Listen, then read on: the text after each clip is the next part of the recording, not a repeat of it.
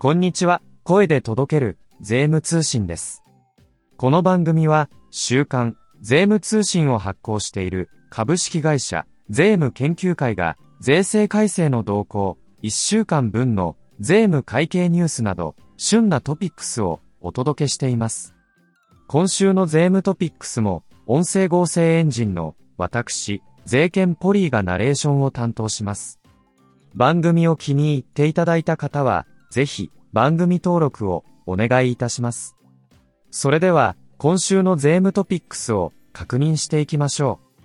う。11月21日発行の週刊税務通信記事の見出しです。受取配当令和2年度改正で簡素化された不債利子控除額の計算にかかる別表の記載例。インボイス化で免税事業者等に対する交際費等の取り扱いを確認。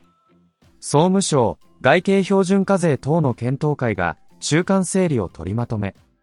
令和4年度改正、緑投資促進税制の計画、認定は本年度に限り、事後認定、か。国税庁、令和4年度改正にかかる法人税基本通達の趣旨説明を公表。農林水産省、緑の食料システム戦略グループ係長、山本昌平氏に、令和4年度税制改正で創設された、緑投資促進税制について、解説いただきました。税理士、袖山菊蔵先生による、解説、事業者は知っておきたい、電子帳簿等保存制度の実務ポイントは、電子インボイスの対応を見据えて、です。税理士、わけ、光先生の税務相談、消費税は、保険料に類する、共済掛け金に含まれる、事務運営費相当額は、課税対象となるか、です。ショーウィンドウは、配偶者居住権の賃料収入と、所得区分。インターン交通費と、インボイス、です。それでは、今週の展望欄を確認しましょ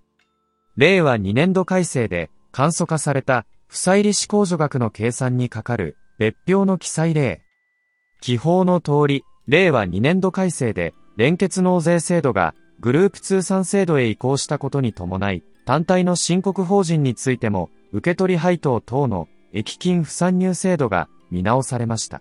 関連法人株式等にかかる、不債利子控除額の計算が、簡素化され、本年4月1日以後、開始事業年度から適用されています。国税庁は、本年5月、別表8の1、不評1、支払い利子等の額、及び、受取配当等の額に関する、明細書を公表しました。実務課が改正を見落としがちとされる、同、明細書の記載例について紹介しています。インボイス化で、免税事業者に支払った、交際費等における、仕入れ控除制限分の対応は、インボイス制度下の免税事業者等からの課税仕入れについては、原則、仕入れ税額控除の適用を受けられなくなります。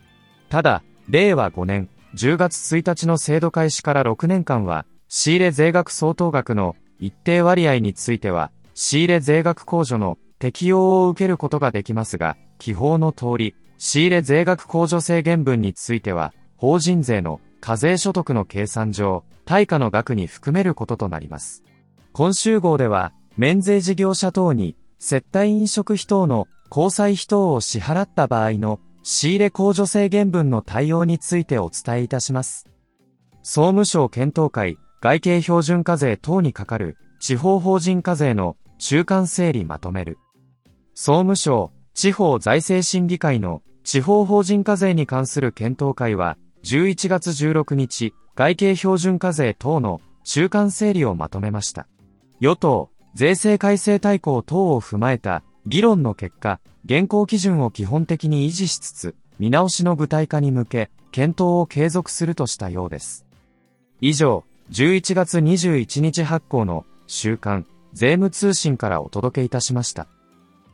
さて、今週号の税務通信でも告知を掲載していますが、令和5年度税制改正大綱の取りまとめに向けた自民党税制調査会の議論が11月18日からスタートしたことを受け、税務研究会では速報、自民党税調ニュースと題し、最新情報をウェブでお届けしていきます。合わせて、この番組でも、音声で情報をお届けしますので、ぜひご確認ください。最後に、今回お届けした情報をさらに詳しく調べたい方は、税務通信データベースが便利です。まだご利用されていない方は、概要欄のリンクからお問い合わせください。それではまた次回の配信でお待ちしています。税券ポリーでした。